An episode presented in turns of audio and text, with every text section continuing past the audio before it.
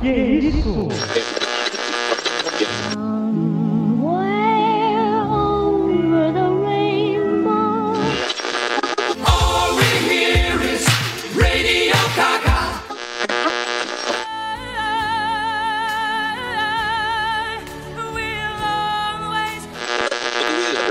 Singing in the rain, just singing in the rain. Oráculo. Oráculo. Oráculo.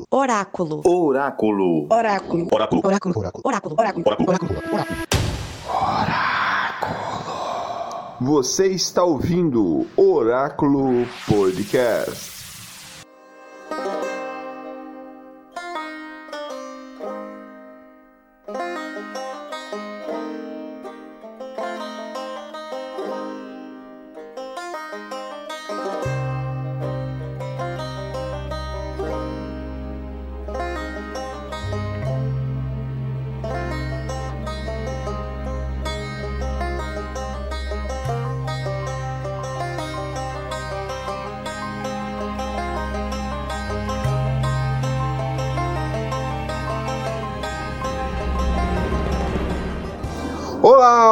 Oráculo Podcast está no ar. Eu sou o Carlos Daniel, a voz do Oráculo, e eu quero cair e errar o chão. Olá, você que nos acompanha, muito prazer. Eu sou Leandro Goulart e a vida, bom, pode-se odiá-la, pode-se ignorá-la, mas gostar dela, nunca. É um fato importante conhecido que as coisas nem sempre são o que parecem. Por exemplo, na Terra, o homem sempre se considerou a espécie mais inteligente a ocupar o planeta em vez de a terceira mais inteligente. As segundas criaturas mais inteligentes eram, é claro, os golfinhos, que curiosamente sabiam há muito da destruição premente do planeta. Eles tentaram várias vezes alertar a humanidade sobre o perigo, porém elas foram mal interpretadas como tentativas de rebater bolas ou pedir comida. Até que eles, enfim, decidiram abandonar o planeta por seus próprios meios.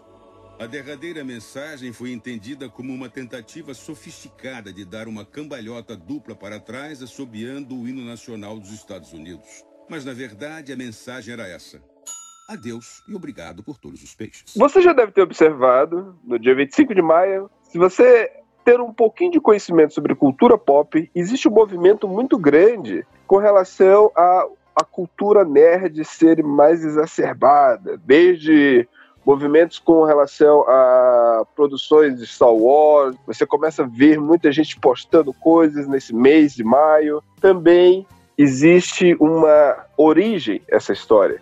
Aqui no Brasil é conhecido como Dia do Orgulho Nerd, mas essa data ela surgiu fora do Brasil, mais precisamente na Inglaterra como o Dia da Toalha. Quem é nerd tem conhecimento dessa informação e celebra esse dia, o Dia da Toalha, a obra e a vida de Douglas Doyle Adams. Hoje eu estou aqui com meu querido Léo e nós vamos falar sobre essa obra, sobre quem foi Douglas Adams, o que, que ele fez e por que, que a obra dele é tão importante para esta data, né? Que obviamente, né, criou-se aí essa data porque existe uma certa relevância para a cultura pop, né? E não só a cultura pop, tanto por ser um, porque o livro que estamos aqui em questão, né, é o Guia do Mochileiro da Galáxia. Ele foi publicado, sua primeira edição, quando, Léo? Em mil, 1979, não é isso? Mas surgiu como um radiodrama. Foi para uma série e são cinco livros. São cinco livros que formam. Então, realmente foi criado como um radiodrama, né? Lá em 78, foi exibido pela BBC, ainda na Inglaterra. E depois, né, criou-se as, as outras adaptações, virou uma série de TV em 81, né? Também pela, lá, lá na Inglaterra. E a gente não, não pode esquecer né, da eterna trilogia de cinco, que é o Mochileiro da, o Guia do Mochileiro das Galáxias. Né? Que é, é interessante essa obra. Vamos focar primeiro na obra, né, além de falar da, da do, do, do, do, do, que é a cabeça do, do Noel, Douglas Noel Adams, né? Eu acho que é Vamos até resumir. difícil, né, dizer o que, que é a cabeça dele, porque Exato. é muito porque é, é complexo tudo aquilo que ele tentou colocar e ainda assim é muito divertido. É irônico, é humor. É bom a gente pontuar isso, que é humor. Ele trabalhou como roteirista para Monty Python, também para alguns episódios. Não é? Ele não era Sim. roteirista do Monty Python. Ele ele trabalhou em alguns, algumas- em alguns episódios pontuais. algumas ideias lá, ele jogou lá no roteiro. Doctor Who, ele também fez isso. Então ele meio que tinha esse lado cômico, meio que ele falava mais alto para ele que era um britânico, né? Sabemos que o humor inglês é diferenciado, né? E o humor em si, né, do, do- de uma pessoa britânica, nós já sabemos que ela, ela, ela é exatamente o que ele coloca no personagem principal da história, que é o. Harvey Dent, que é o, o Arthur Dent. O Arthur Dente. Desculpa que eu coloquei Hammer Dent, que o, o- não é o cavaleiro do, do filme do Cavaleiro das Trevas, né? É, você Arthur deu uma confundida aí, duas caras com, com, com o cavaleiro, com o nosso querido Arthur, né? Então ele pega a personalidade britânica toda e coloca ali naquele personagem, né? Todo o jeito, toda a, a- a- a forma de dele se expressar, preguiçosa, crítica, é, de cabeça baixa, fumando malboro. é como nós imaginamos, né? Durante a leitura. Eu acho E- que mais do que isso, né? Ele vai brincar com todo o estereótipo, não só com o estereótipo pessoal, né?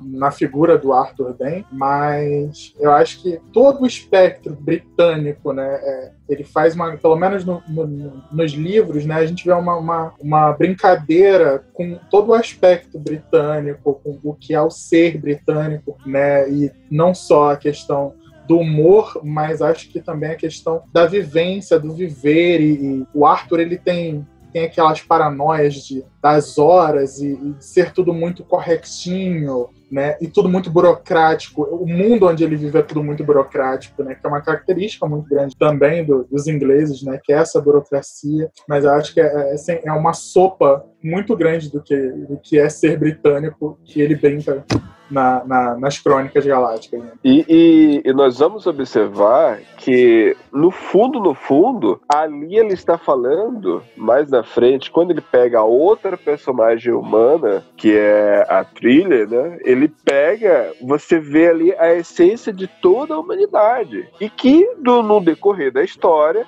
é o que sobrou dos humanos, né? Porque é, você que ainda não leu o livro, você que tá caindo aqui de paraquedas, não tem o conhecimento da obra, acredito eu que se você viu o título, você se interessou para entender o que é o guia da- do Mochileiro da Galáxia, o dia da toalha, você já tem esse prévio conhecimento do livro. Então nós daremos aqui spoiler sim. Afinal de contas, o livro é de 79. É. Então, mas só que não serão spoilers comprometedores, né? Vamos tentar aí re- resguardar Olha- essa, essa experiência, caso você ainda não tenha visto.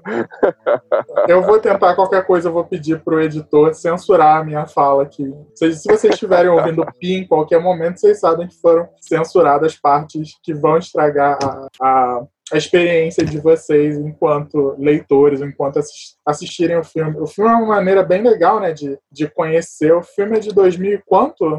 2005, que inclusive o próprio Douglas Adams, ele participou da produção, né? Ele não viu o final, né? Ele faleceu nessa mesma data, é, nesse mesmo ano, e ele não viu o final. 2001. Ele morreu em 2001, então Ele morreu ele em 2001. É, então ele perdeu, então ele perdeu muita coisa, porque o filme só Sim. foi lançado em 2005. Só confirmando, é isso mesmo, né? O filme foi lançado em 2005, né? O filme foi lançado em 2005, ele realmente né, teve uma participação ali no começo das produções, né, no começo das conversas ali sobre o filme, mas ele nunca chegou a ver o filme pronto, né? A ver o filme é, com corpo. E vamos combinar o seguinte, né? Vamos combinar o seguinte, que é, para pegar a obra e jogar em um filme é muito delicado, né? Porque não segue muito uma estrutura de ação, não segue uma estrutura assim de, de uma trama muito arquitetada e bem planejada. Porque não é essa, não é esse o propósito do Douglas Adams quando ele jogou esse, esse produto no universo, né? Ele muito mais, ele quis filosofar, ele muito mais ele quis é, brincar com alguns conceitos. Eu acho que essa Isso. é a palavra, eu acho que essa é a palavra. Ele quis brincar. Eu acho que, que o Douglas Adams ele queria brincar com, com tudo aquilo que ele acreditava, com tudo aquilo que ele pensava.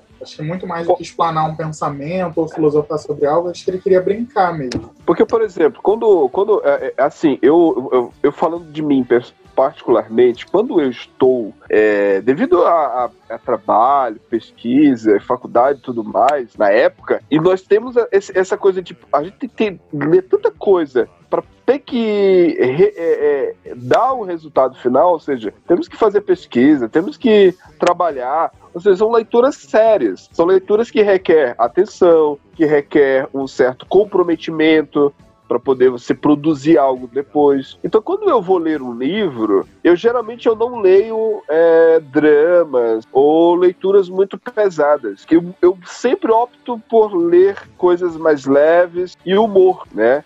É, eu já tive experiência de ler livros e que tinham dramas, porque assim, eu prefiro drama na sala de cinema, porque ali é aquelas horas que eu vou eu vou. É, eu, eu, eu, sou muito sensitivo. Eu me emociono muito fácil. Eu choro muito fácil. Então.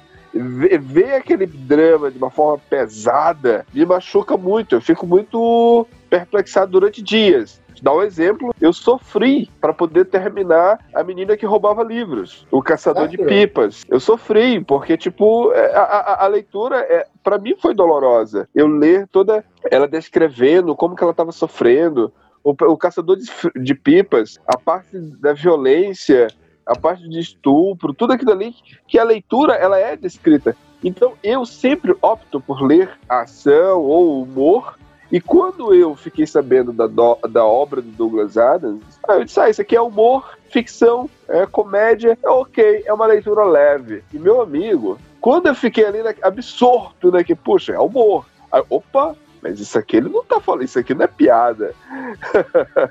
isso aqui tem coisa séria aqui. É, é, é um isso humor, aqui tem é um coisa séria. Mais, é um humor muito mais visceral, né? É um humor muito mais pesado muito mais denso, né? Ele não tá brincando com coisas ali.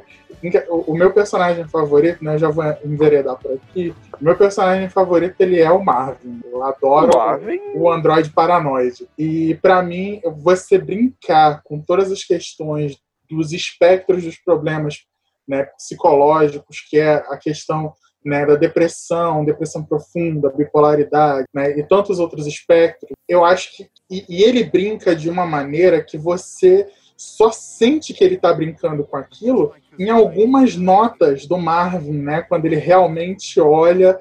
Porque enquanto ele está falando assim, olha, vamos todos morrer, você dá gargalhada, né? Você olha um androide, ou você, tanto na, na, na adaptação quanto no livro, você está olhando ali um androide, né? Um ser, de, um ser vivo é, a, a tecnológico. Voz aquela voz dele que ele diz: Isso não vai dar certo. É maravilhoso. Inclusive, né, na versão original, a voz dele é feita pelo saudosíssimo Alan Rickman né, o nosso eterno du... é, professor Snape. A dublagem desse filme é muito boa. José Wilke dando um show, cara. Como narrador, é incrível. A narração do José Wilke é sensacional. Só pra gente falar aqui rapidinho na, nas questões técnicas, tem vozes incríveis, né? O, o próprio Alan Rickman, né, fazendo o, o uhum. Marvin. É, o Pensador Profundo é feito pela maravilhosa Ellen Mirren, né, uma atriz espetacular. Né? Tem a Zoe Channel fazendo a Trillian, né? O Mos Def fazendo Ford e tem o, Billy, o Bill Knight também fazendo, né? O, o aquele cara que está lá né, trabalhando no, no, nos confins do universo. É, é incrível, incrível. Então, a, o time do elenco. Já que a gente já deu esse, esse primeiro esse plano aqui de base pra gente ver o que é essa obra, vamos falar um pouquinho. Não vamos se concentrar muito na parte da trama, porque uma sinopse, porque ela a gente já adianta, ela é boba, ela é fútil em alguns aspectos, mas a trama principal, o eixo principal que faz é, é o, é o Harvey, Arthur. Eu sempre tenho que ler, gente, me desculpe, eu sempre confundo Harvey Dent com Arthur Dent, sempre.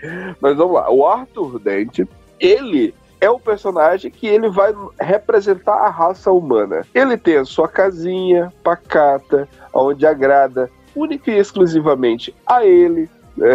É engraçado que a, quando ele a, a, descrição do livro, que inclusive vai estar aí para você para, eu vou mencionar como é que ele fala sobre a casa. Tipo, só agrada a ele. Tá no capítulo 1, inclusive. Só agrada a ele. Só ele tem prazer pelaquela casa, né? E é ele que importa. Aí isso é o paralelo que ele faz com todo o universo, né? Que a gente vai fazer mais na frente. Então, ali, sendo a casa, o planeta Terra.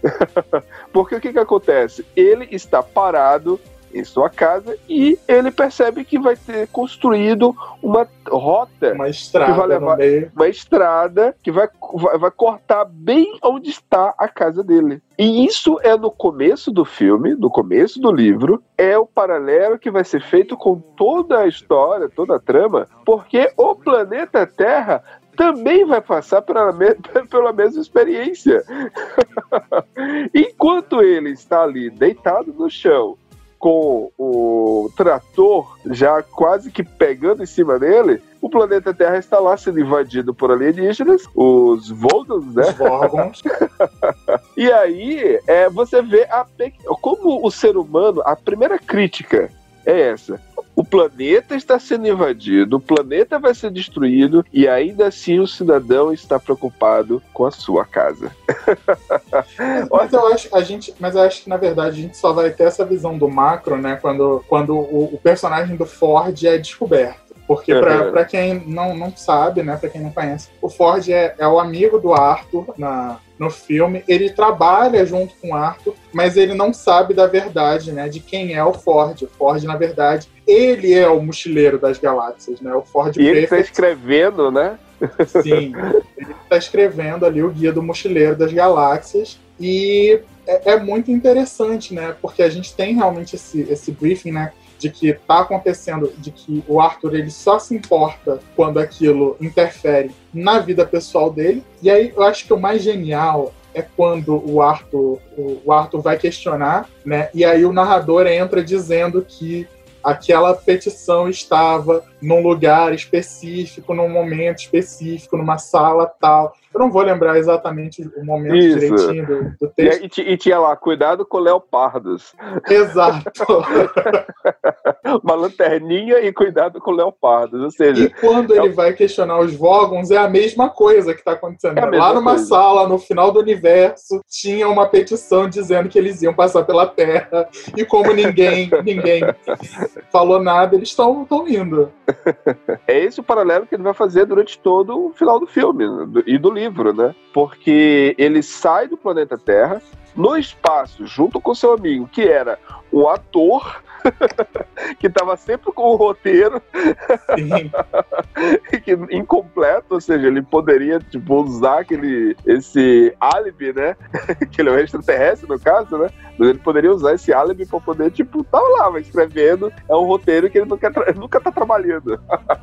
é, é, é, um humor muito sarcástico, né? como que ele representa os atores ali desse filme. Sim, sim, a maneira como ele brinca, né, com, com, com essa classe. Na verdade, com todas as classes, né? Ele brinca Não, com sim. a questão do, do, do, Ele brinca com a questão do burocrata, ele brinca com a questão o da pessoa. O, o publicitário. Mas a melhor pessoa, para mim, acho que é o Zaphod, que é o, o, o, prefeito, O agora presidente não da lembro, galáxia. presidente da galáxia, verdade? Presidente, presidente da galáxia. Presidente da galáxia. E ele é o cara mais nem aí pra nada. Ele quer saber de mídia, ele quer saber né, de se divertir, ele quer saber de curtir. E detalhe, isso não ele, explica a sua ca- isso não, não tira a sua, sua graça. Ele é uma pessoa com duas cabeças. E que é engraçado é que pergunta pra ele por que, que ele, ele ele entrou nessa empreitada, né? Dele se tornar o presidente da galáxia pra depois pegar a- o coração lá para poder a nave que para poder seguir. É, Ele disse não, por um senso de maior. ah, Aí, aí no final ele corrige, mas é simplesmente pelo dinheiro e pelo poder mesmo. É, é só por isso. Ele assume. É, então ele, ele dá o parecer ali, né? Tipo, ele diz o que, que ele quer. O presidente em particular é simplesmente uma figura pública. Não detém nenhum poder. Ele é aparentemente escolhido pelo governo. Mas as qualidades que ele deve exibir nada tem a ver com liderança. Ele deve é possuir um sutil talento para provocar indignação. Por esse motivo, o presidente é sempre uma figura polêmica, sempre uma personalidade irritante porém fascinante ao mesmo tempo. Não cabe a ele exercer o poder, e sim desviar a atenção do poder. Com base nesses critérios, Zafo Bibelbrax é um dos melhores presidentes que a galáxia já teve, pois já passou dois dos dez anos de mandato na cadeia, condenado por fraude. Pouquíssimas pessoas sabem que o presidente e o governo praticamente não têm nenhum poder. E dessas pouquíssimas pessoas, apenas seis sabe aonde é de fato exercido o verdadeiro poder político. A maioria das pessoas está convencida de que, à última instância, o poder é exercido por um computador. Elas não poderiam estar mais erradas. E aí a outra personagem, já falamos do, do Harvey Dent, do Arthur Dent, Arthur Dente. do Arthur Dent, do Zaphon, do Perfect e a, a segunda, a outra pessoa, o do Marvel e a outra personagem tão importante que é a Thriller, que é o par, né, que é, é anos 70, anos 80, sempre de filme de aventura, tem que ter casalzinho, e nesse também tem o Olha, casalzinho. eu acho, eu acho que acima de, de qualquer casalzinho, né? Esse, esse espectro heteronormativo, e tal, eu acho que na verdade a, a trilha é o grande coração. Né? Tudo bem que colocaram um personagem feminino para ser o grande coração, mas ela é o grande coração da trama, porque ela não perde a esperança, ela não Aham. perde o- a vontade de ir atrás, né? Porque ela tem momento- confia que tudo, que as coisas vão acontecer. Porque tem momento que o, o, o Arthur, o Arthur, ele fica assim meio que tipo, ele desiste de tudo. Na verdade, o Arthur ele desiste de tudo quando ele é pego de calça curta, né, no começo da manhã, e ele acaba numa nave Vorgon, né? Eu acho que, que aquele momento ali, ele é quase que uma, uma voz complementar do, do, do Marvin, né? Porque ele tá sempre assim, mano, no que que foi que eu me meti? No que, que eu me meti? Eu só quero, eu só quero a minha casa de volta, é tudo que eu quero. E é, com muito, é muito interessante como é que ele vai, vai a, a trama vai se decorrer. E aí vamos, vamos começar agora a trabalhar as, os conceitos, né? O primeiro conceito é o próprio livro, né? O Guia do Mochileiro da Galáxia, que faz parte de uma enciclopédia né, galáctica. Engraçado, isso foi feito nos anos 80, né? 70 para 80, né? Final dos anos 70 para os anos 80. Sim. E o Wikipédia, na época, não existia. É bom a gente analisar isso. Exato. Nessa época, não existia Wikipédia. Enciclopédia já existia. É um, isso, isso veio lá desde Emmanuel Kant. Foi que começou a escrever sobre enciclopédia. E então é algo que já existia enciclopédia. Mas quem tem acesso a isso foram pessoas, né, tipo, da alta elite da sociedade. Ah, não era de fácil acesso. E a Wikipédia hoje querendo ou não, ela está aqui para todos nós. Sim, e a, a, o próprio guia, né, ele é uma, um grande compilado de informações que vão dando para você a forma correta de como viajar pelo, pelo universo, né, de como viajar pela galáxia. Então, você vai ver do, durante a leitura e durante. E o filme conseguiu representar isso muito bem. É que tudo ali tem sentimento, como você acabou de falar, né, Léo? Tudo ali tem sentimento, né? Quando ele passa pela porta, a porta faz. Ah! Ele fica, o quê? Mas o que, o Marvin, aconteceu? O Marvin deixa bem claro, né, que, que as portas as portas são sensíveis para ele ter cuidado com as portas. O computador, quando ele chega lá pro computador, e o computador diz: Olá, terei o prazer em calcular essa rota para você. então, tudo ali faz muito sentido. É também tem um, um, outro. Olha, tem tanta coisa, tanta coisa. Porque é isso que é a essência do, da obra. São os elementos que são colocados dentro da história. Não é a trama. A trama pouco importa. São os conceitos. É, o, o, por exemplo, a gente já falou aqui sobre o Zafo Bibelbrox, Bibelbrox. quando ele fala sobre qual é o conceito do presidente da galáxia, o que que ele tem que fazer. Olha a leitura, que é exatamente o que você, que é presidente, você não manda, você só tem que distrair a atenção dos outros Sim. para aquela classe, né, que são o grupo privilegiado de no máximo desviar a atenção da grande maioria para que aqueles que realmente detêm o poder possam tomar as decisões. Olha o conceito de política de uma forma assim, ó, na nossa cara, né? E de uma forma sutil. É, é, quando ele fala também de religião, que querendo ou não, mas no final do, do meio do livro para frente, ele vai falar de religião e você vai ver, olha só, logo no começo, quando ele pega, quando ele fala, e não vai ser preciso ninguém, só porque um homem ficou dizendo que era bom que as pessoas amassem umas às outras. Ou seja, ele tá criticando ali a religião. É, né? o, o, a gente tem essa característica, né? O Douglas Adams, ele era um cara super ateu, né? Que ele acreditava nas coisas que ele acreditava, e ele coloca isso muito claro dentro do, do Guia do Mochileiro das Galáxias, né? Logo ali no, no, no arco final, nos últimos nos últimos, é, nos últimos livros, né? Que, que é o, o Obrigado pelos Peixes, Solong, Obrigado pelos Peixes e tal. E porque, na verdade, para quem não conhece, gente, o, o filme, né, a adaptação de 2005, é como se fosse uma, uma compilação de, todas a, de toda a trilogia de cinco, né? De todos os livros juntos. Então é. tem a historiazinha ali do começo ao final, mas o livro ele é bem mais explanado, né? Bem, bem. Inclusive, meu sonho um dia é almoçar no restaurante do fim do mundo, né? Nossa! e, e, o que é aquela narração? ele falando, ele convidando. Olá, seja bem-vindo ao restaurante do fim do universo. Vocês Sim. que vêm aqui se alimentar e depois vocês vão voltar para casa de vocês brigar por novas civilizações, travar novos conflitos, travar novos combates, enquanto o universo está bem aí. E, e, e, outra, e olha o conceito, porque aí nesse tempo ele entra a questão da, da viagem no tempo, né?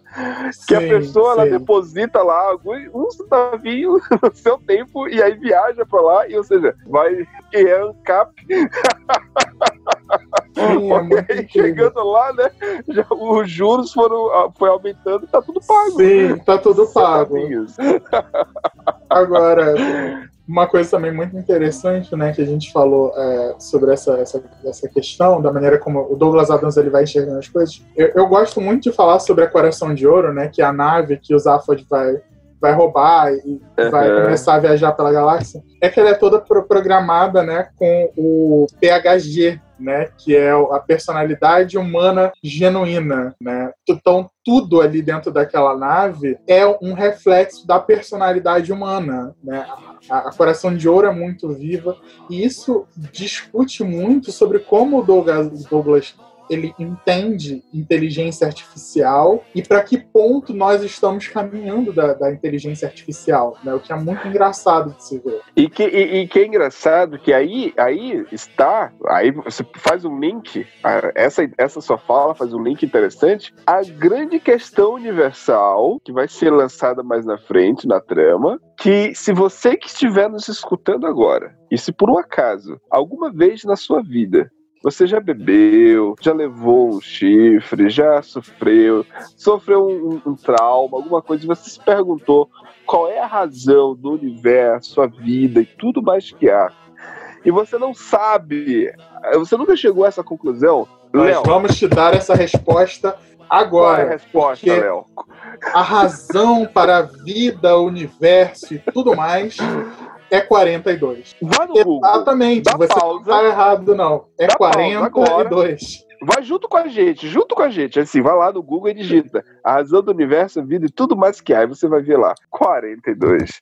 E, e, e aí por que, que o, o, link é interessante que o Léo fez? Porque quando você tem uma nave que ela emula os sentimentos humanos, nós vamos ver na, na trama mais à frente que o planeta Terra é o computador né, responsável para dar a resposta do universo, a vida e tudo mais que há. Ou seja, Sim. porque a questão não é a resposta, a questão é entender a pergunta. Sim. Que genialidade. Ou seja, o, a resposta está ali, é 42. E, e, e, e tem um momento no, na leitura do livro que o, os dois grandes sábios que vêm em formatos de rato, né?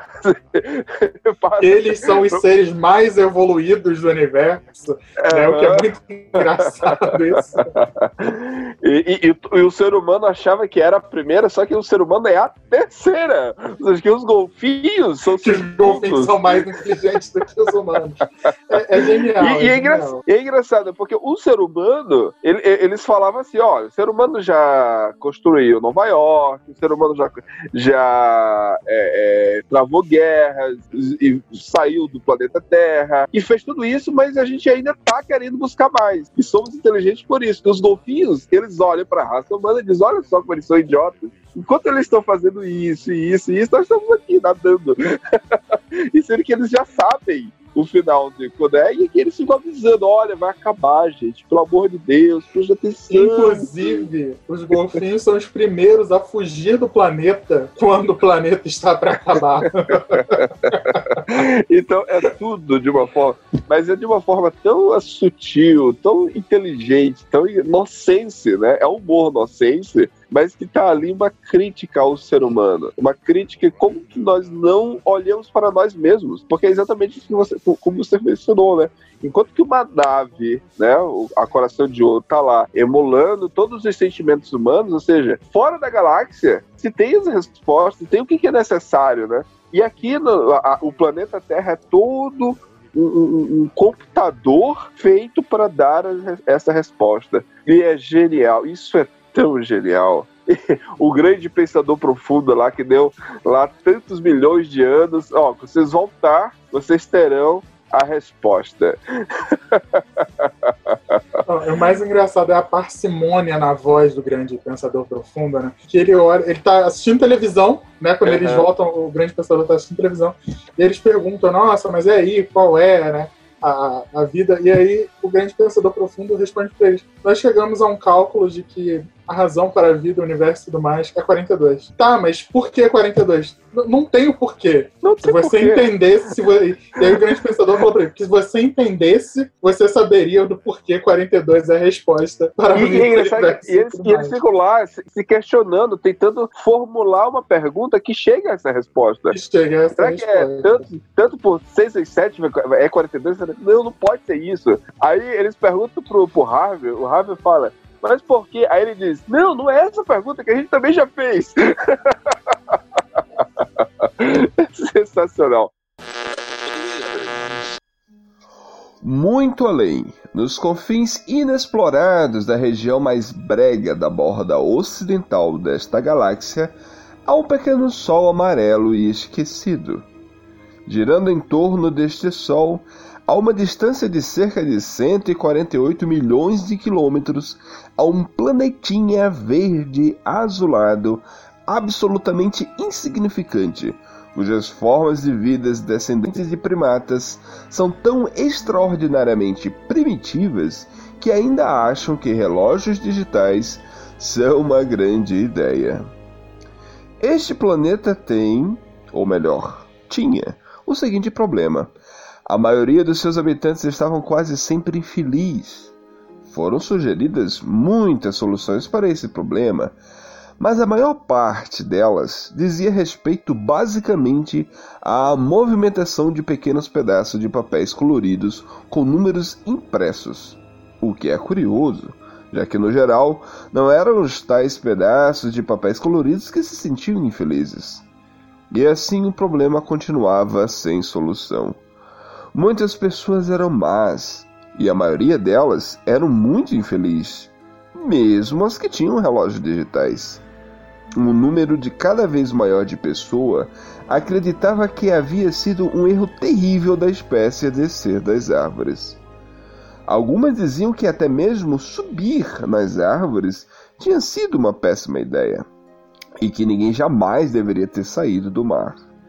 E então, uma quinta-feira, quase dois mil anos depois que um homem foi pregado num pedaço de madeira por ter dito que seria ótimo se as pessoas pudessem ser legais umas com as outras, para variar, uma garota sozinha, numa pequena lanchonete em Rick Manchworth, de repente compreendeu que havia dado errado todo esse tempo e finalmente descobriu como o mundo poderia se tornar um lugar bom e feliz. Desta vez estava tudo certo. Ia funcionar. E ninguém teria que ser pregado em coisa alguma. Infelizmente, porém, antes que ela pudesse telefonar para alguém e contar a sua descoberta, aconteceu uma catástrofe terrível e idiota. E a ideia perdeu-se para todo sempre. Então, o livro é cheio desses personagens cheios de é, conceitos, como por exemplo aquele o peixe, o peixe que é o peixe Babel, ele coloca ele coloca no ouvido e ele pode é, é pegar ali. Ele pode ouvir tá, todas as línguas traduzidas simultaneamente dentro da, da cabeça dele. Então, tudo isso é colocado e explicado por meio da enciclopédia galáctica, né? E, e nós fazemos o, o, a, o paralelo, né? Caso. Porque, é, assim, gente, é tanta coisa, mas tanta coisa, que eu tenho tudo anotado aqui, só que o difícil da, da, da, da é, é você conectar as coisas. Por isso que o filme, a trama, não tem muita importância. Porque amarrar tudo é muito difícil. Né? Mas só que quando a gente vai vendo a leitura, você vai se envolvendo. E o próprio autor faz isso. Tipo assim, ele começa a descrever tal coisa, aí do nada ele para, ah, mas isso não tem importância. E volta pro.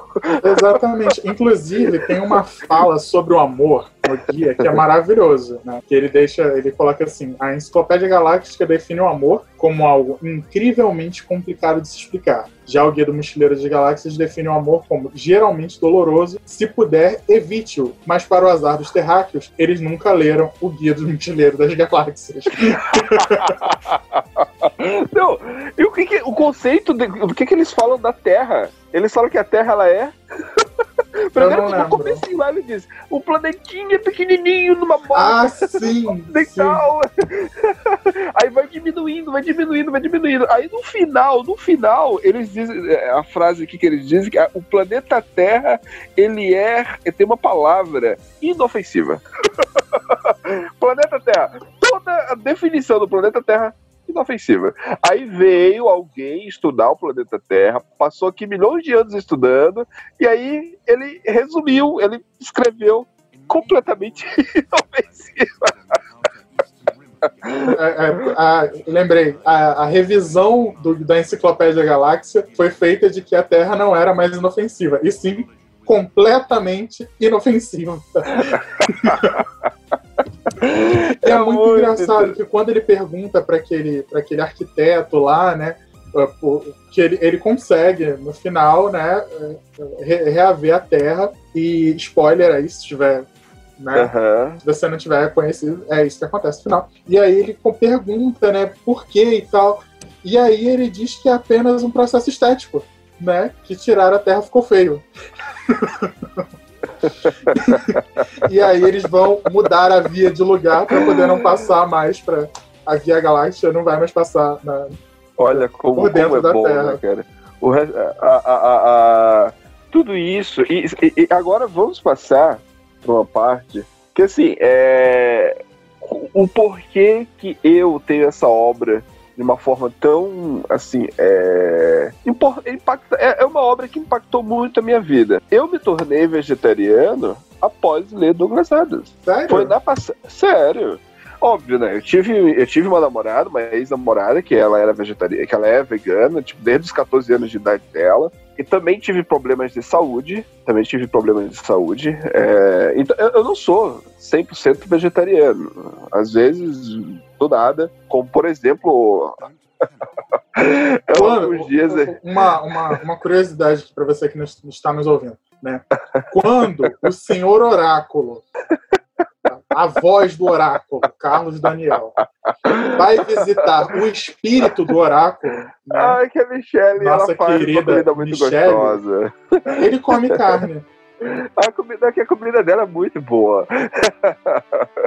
Mas vamos lá. É... Inclusive, Michele, gosto. você que hoje não está aqui com a gente, beijo para você, Michele, tá Beijo, ouvindo. Michele. Mas eu não como carne, eu não tenho, eu não gosto, não me, eu, fa, eu passo mal. E foi naquela passagem do livro, quando ele tá lá no restaurante do Fim do Universo, e vai uma vaca. A vaca vai atender o Arthur, né? E aí o, o Arthur diz: Nossa, mas você tá falando? Aí sim, é, eu fui bem alimentado, eu fui, eu não, eu fui bem, eu fui bem tratado, eu não sofri. É, aqui você pode comer minha maminha, tem essa parte aqui e tal. Aí- aí- e os outros, e os outros, não, eu quero você, essa parte, essa. Aí ele disse, não, mas eu não vou comer esse ser vivo. Você tem sentimentos, você tá falando. Eu não vou te comer. Léo, eu estava lendo isso dentro de um ônibus aqui em Curitiba. Eu estava dentro do ônibus lendo isso. E aí eu comecei a fazer essa reflexão. Eu disse, puxa, mas é um ser vivo. Por que, que eu tenho que me alimentar desse ser vivo? E aí eu lendo esse, essa, essa- esse trecho, eu fiquei aí nessa época, curiosamente, eu também estava namorando uma pessoa que já era. Só que nós nunca conversávamos sobre esse assunto. Ela não era eu- dessa pessoa. Desse tipo de pessoa que fica evangelizando, sabe? Vegano que fica evangelizando. Não, tipo, ela era de boa, bem tranquila. E aí eu perguntei pra ela, mas poxa, por que, que você nunca me falou desse trecho aqui? É Porque ela também gosta. E ela disse, não, mas é porque eu queria que você tivesse essa experiência. Você, e realmente me impactou. E ali, a partir de. Aí no final que ele fala, né? Ah, é. Aí ele, eu quero rúcula. Uma, salada de tomate e rúcula. Aí ele diz, é, conheceria vários tomates que queria discordar de você. e fica aquele clima pesado, aí o, o, o boi, a vaca, sei lá, ela pega, eu vou ali atrás e vou me matar. então me impactou muito quando eu li essa obra. E, foi, e antes, antes de ler, eu já tinha assistido o filme. O filme, eu, na época que eu assisti o filme, eu, oh, oh, nossa, que legal, bacana, divertido. Mas não me pegou pelo filme, entendeu? É, a minha prima, que inclusive talvez ela vai entrar daqui a pouco, ela me falava do livro. Ela me falava muito do livro. Não, você tem que ler o livro, você tem que ler o livro, você tem que ler o livro.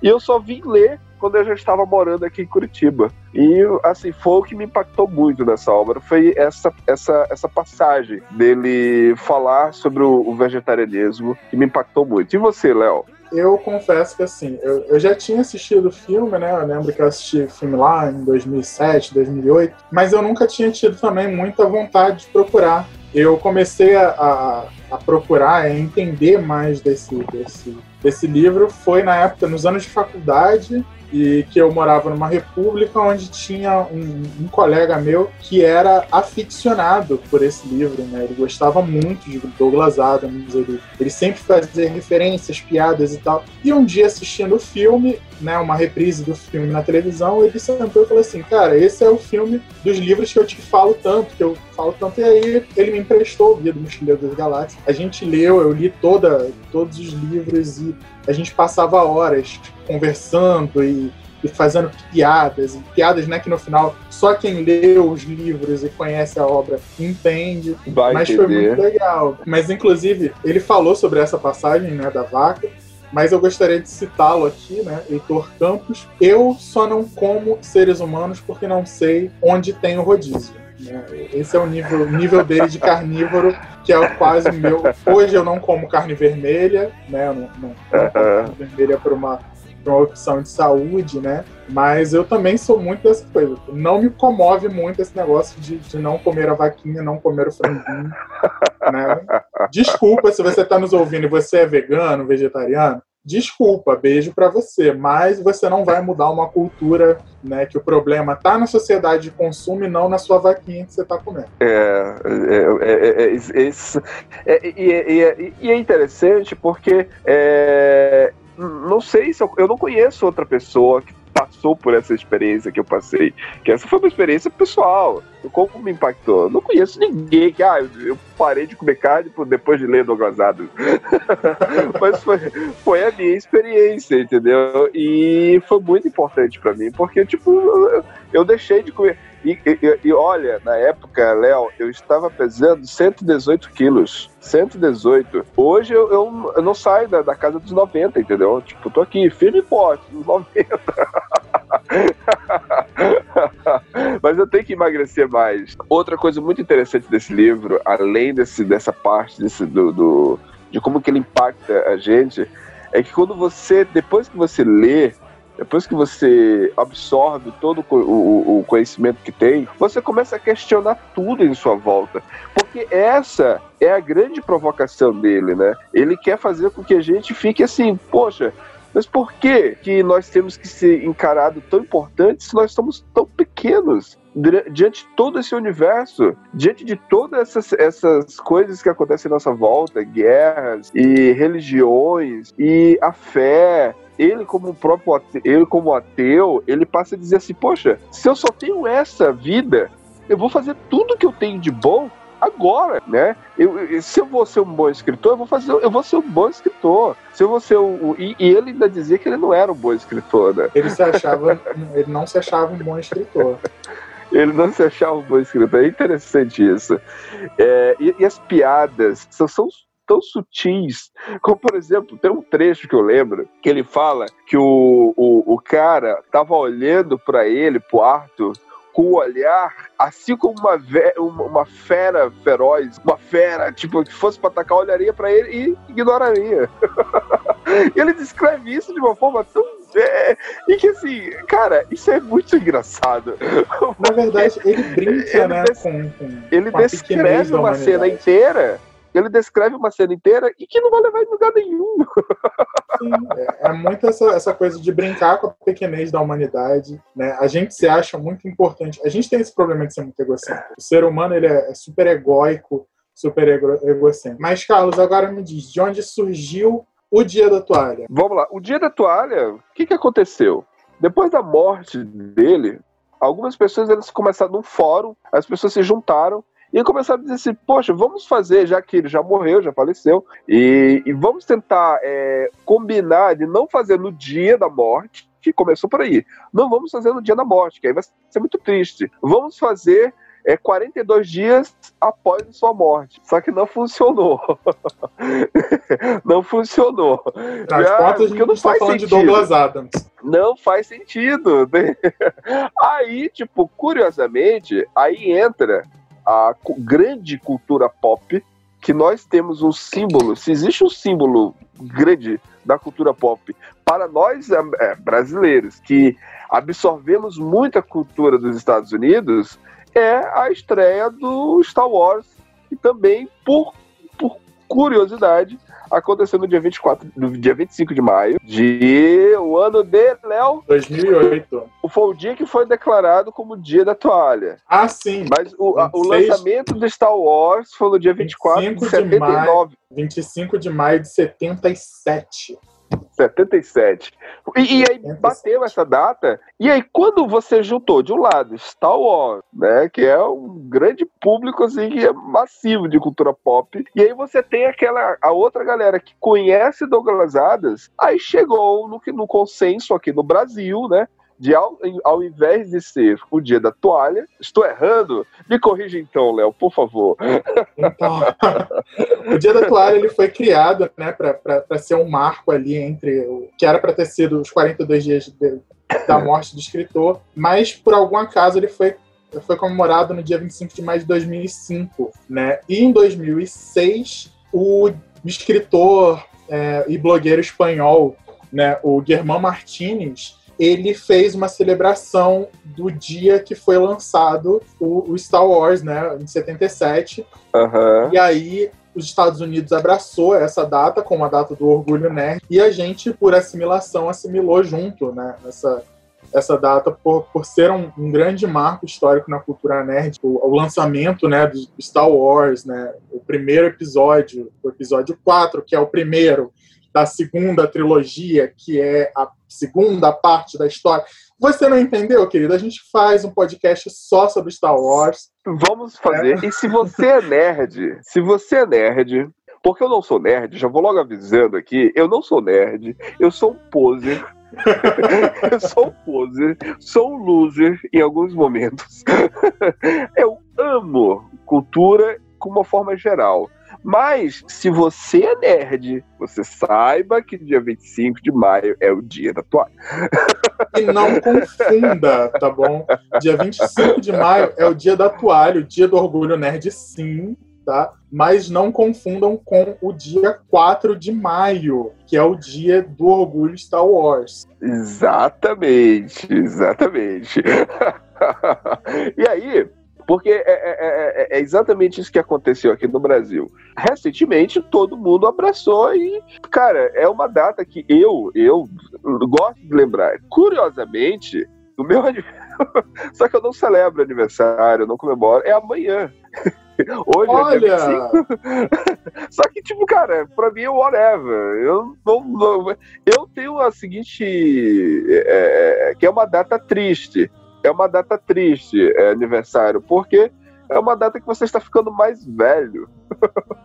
então eu acredito que essa celebração de celebrar a vida e a morte, ou seja, de uma pessoa que já faleceu e que deixou um legado, eu acho isso muito mais lindo, muito mais é, prazeroso, isso é mais sublime, tem muito mais significado. Ok, ele não está aqui. Ok, com 15 anos da sua morte a gente faz um, um comemorativo. oh, eu, eu, vou aceitar. Eu, eu, espero que daqui a 15 anos depois que eu morrer, o oráculo esteja no ar ainda, com outras pessoas trabalhando. Se você está ouvindo isso 15 anos depois da morte do oficial oráculo, deixe seu comentário aí embaixo. Deixa um salve lá nas redes sociais do Carlos. Está, a profecia está lançada. e Douglas Noel Adams o que dizer, né? Para você que está escutando, se você escuta, se existiu uma palavra que foi repetida aqui várias e várias vezes, foi genialidade. o, Sim, cara o cara é genial. O cara era um gênio bem louco, uma coisa bem. É diferente, né, da, da, do que a gente está acostumado sobre humor, sobre escrita, mas eu acho que é, é super válido. Você que nos acompanhou até aqui conheça as obras, né? Ele não tem só essa saga, ele tem uma outra saga também que virou série na Netflix, mas isso é assunto para outro podcast. Uhum. Nossa, tu acabou. Olha só como é, é, é, maluco, o papo é maluco, porque olha só como é interessante. Você acabou de falar, já me lembra uma outra coisa, me submete uma outra, uma outra passagem. É, quando ele começa a descrever o que vai acontecer nas cenas. Olha só como isso é maluco, isso é tipo fora da curva. Não, escritores não fazem isso, ele dá um spoiler do que, que vai acontecer. Então, se você Sim, tá nos escutando, se você tá lendo aqui, pra você não ficar preocupado, uma pessoa vai cair e vai quebrar o braço. Aí, gente, depois- eu só vou deixar aqui de indicação a cena da baleia com o vaso de violeta. o petúnia, lê- o vaso de O vaso de petúnia. petúnia, o vaso de petúnia. Quem lê vai entender por que, que eu puxei Vai estar essa aqui. referência. Eu, eu eu vou- Porque essa passagem é muito boa. É importante notar que, de repente, e contra todas as probabilidades, uma cachalote havia se materializado na superfície de um planeta estranho e, e distante. A inocente criatura teve pouco tempo para lidar com a sua própria identidade, e ali, caindo, foi basicamente isso que aconteceu. Hã? O que está acontecendo? Pensou o cachalote. Ah, desculpe, mas quem sou eu? Ei, por que eu estou aqui? Qual a minha razão de ser? O que significa perguntar quem sou eu? Calma, calma, vamos, vamos ver. É, mas sensação interessante, o que é? É como ah, bocejar, uma cócega na minha minha. ah, bem, é melhor começar a dar nome às coisas para eu poder fazer algum progresso nisso, para fins daquilo que eu vou chamar de discussão. É, vou chamar de mundo. Então vamos dizer que seja minha barriga. Bom, ah, está ficando muito forte. E que barulhão é esse passando por aqui que resolvi chamar de minha cabeça? Talvez um bom nome seja Vento. Vento, será mesmo um bom nome? Seja, talvez. Eu acho um nome melhor depois, quando eu descobrir para que ele serve. Quando deve ser uma coisa muito importante, porque tem muito disso no mundo. Epa, mas que diabos é isso? É, vou chamar essa coisa de rabo. Errar isso? É, rabo. Epa, mas posso mexê-lo. Eu mexo ele bastante. Ai, ai, que legal. Opa, que barato. Eu consigo mexer. É, mas não parece servir para muita coisa não. Mas um dia eu descubro para que ele serve. Bem, será que eu já tenho uma visão coerente das coisas? Não, não faz mal. Isso é tão interessante, tanta coisa para descobrir, tanta coisa boa por vir. Estou tonto de expectativa. Ou será vento? Puxa, realmente tem vento demais aqui, não é? É, e puxa, que é essa coisa se aproximando de mim tão depressa, tão depressa, tão grande, chata e redonda, tão, tão merece um nome bem forte, um nome tão, tão chão. Isso, eis um bom nome, chão. Será que eu vou fazer amizade com ele? Curiosamente, a única coisa que passou pela mente do vaso de petúnia ao cair foi: Ah, outra vez! Muitas pessoas meditaram sobre esse fato e concluíram que se soubéssemos exatamente por que o vaso de petúnia pensou isso, saberíamos muito mais a respeito da natureza do universo do que sabemos atualmente. E você vai ver. Não, sabe uma outra passagem? É aquele. O alienígena que ele tem a vida, ele tem a vida infinita, eterna, e ele, deci, ele decide que ele vai insultar todos os em seres cada letra. vivos em, por ordem alfabética. É um requinte de E crueldade. quando, eles, e quando eles encontram ele, acho que ele tá na letra. Acho que tá na letra D, né? Alguma coisa assim. Aí ele vai falar com ele, aí ele diz: "Ah, Senhor Arthur, o senhor é um imbecil. não, mas fala pra ele: olha, você não vai conseguir, porque se você fizer isso, quando você chegar em outra letra, vai passar tanto tempo que vai nascer gente na letra anterior. É isso que importa. Eu vou fazer. E ele decide. Então, realmente, é uma, é uma obra que vale a pena. Você vai sair e não entre em pânico. Não entre em pânico. Acima Não de entre em tudo, pânico. Carregue a sua toalha e não entre em pânico, caro ouvinte. O verbete sobre a toalha. E isso, é, é, Léo, isso é tão imp- importante, porque assim, a metáfora que eu carrego para esse, para isso, é que não importa a tecnologia, não importa as coisas, os bens materiais, não importa os recursos que você possui, para você ter é, felicidade, pra, a metáfora que eu tenho com relação à toalha, para você ter felicidade, para você ter significância, você ter um propósito, é tão simples. Enquanto o, o cara lá vai roubar uma nave para poder encontrar, para tentar decidir, ele não, ele basta você ter um trapo, um pedaço de, de pano, você consegue ser feliz. E olha a utilidade que existe esse de pano. Então, eu posso. A, a, a- a metáfora que eu tenho para mim é essa: que a, a toalha é, um, é algo. É algo que está aqui é no nosso lado, que é palpável, que eu tenho. E que eu não preciso de algo a mais. Eu não preciso de algo além. Né? Eu preciso disso aqui, que no meu caso pode ser o meu trabalho, pode ser os meus filhos, pode ser, entendeu? São coisas palpáveis, coisas não aquilo que eu não tenho, não aquilo que eu não posso ter, não aquilo que eu almejo ter. Não, é, é o que eu tenho. Então, enquanto o cara lá o, tava louco para roubar uma nave e tentar encontrar ah, uma arma que decifrasse um código de, da- da- da- das probabilidades das- das- da- do que que é. a- Eu me esqueci agora o nome da arma, que é que ele vai atrás, o cientista tenta descobrir e aí ele é, para poder entender a dimensão das coisas. Me esqueci agora o nome da arma, Léo. Me ajuda aí. Eu, eu esqueci também, mas eu sei da.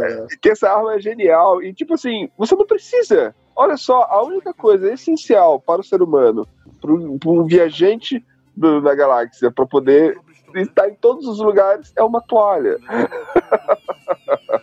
Essa metáfora, para mim, foi muito importante.